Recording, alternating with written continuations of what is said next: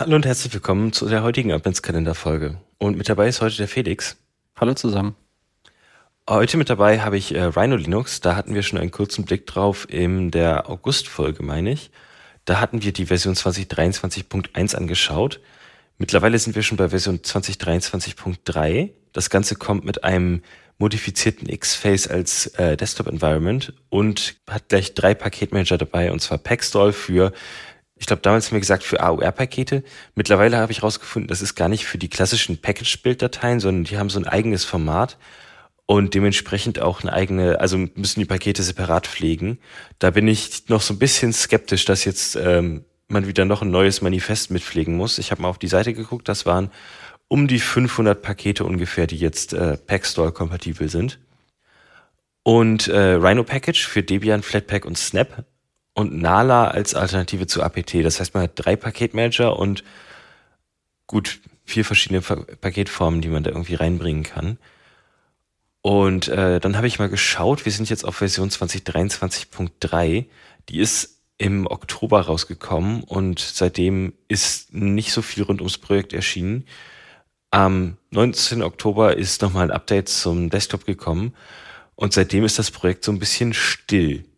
Das heißt nicht, dass es, äh, dass da nichts passiert, aber nach außen hin wirkt da, wirkt, dass es da, da nicht so viel passiert. Das Ganze ist interessant, das gibt's für x86, Pine64 und Raspberry Pi. Und wer Pine64 nicht kennt, die machen so Singleboard-Computer und viel Open-Source-Hardware mit Open-Source-Software drauf.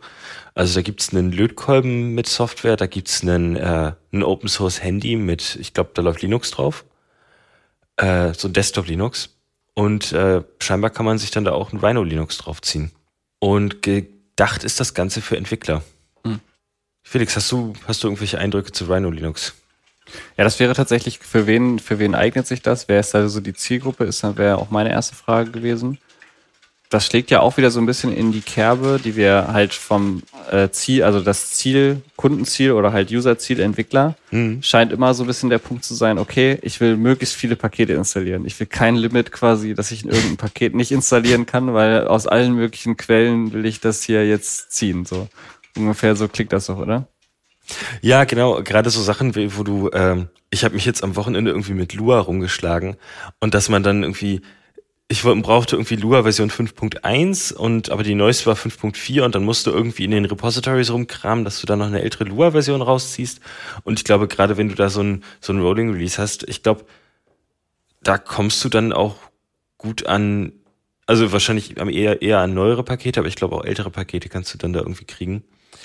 Ähm, so, da fallen mir so Sachen ein wie PHP, wo du dann irgendwie in die Version, die Versionssprünge mit, mitmachen willst, wenn du da wirklich ganz vorne mit dabei sein willst bei PHP oder bei Rust oder wo auch immer, dann macht sowas bestimmt Spaß, dass du da am Puls der Zeit sein kannst und nicht irgendwie auf die Ubuntu-Devs warten musst, dass du im nächsten Release dann die nächste Version kriegst. Hm.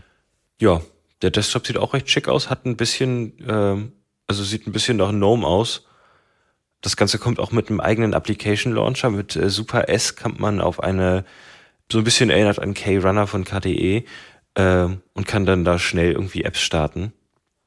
Und äh, sonst ist es halt eine Desktop, eine Desktop-Distro, eine, eine schicke. Hm. Und ähm, ein großer, ein großer Vorteil, den sie sich selber auf die Fahne schreiben, ist, dass dieser Desktop unendlich customizable ist, dass du dir den so stylen kannst, wie du möchtest.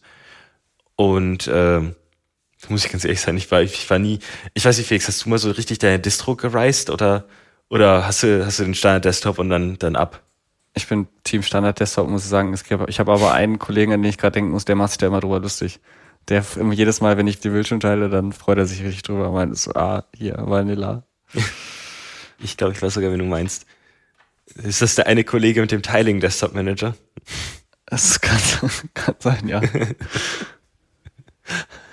Aber nee, ähm, das wäre mein kurzer Einblick in Rhino Linux. Ich glaube, wir wollten doch mal irgendwann eine, eine Special-Folge machen zu Rolling Releases. Ähm, und ich kann mir vorstellen, dass Rhino Linux dann da noch mit drin landet. Ja, ist klingt cool. Ich bin gespannt. Dann danke für den Einblick und bis morgen.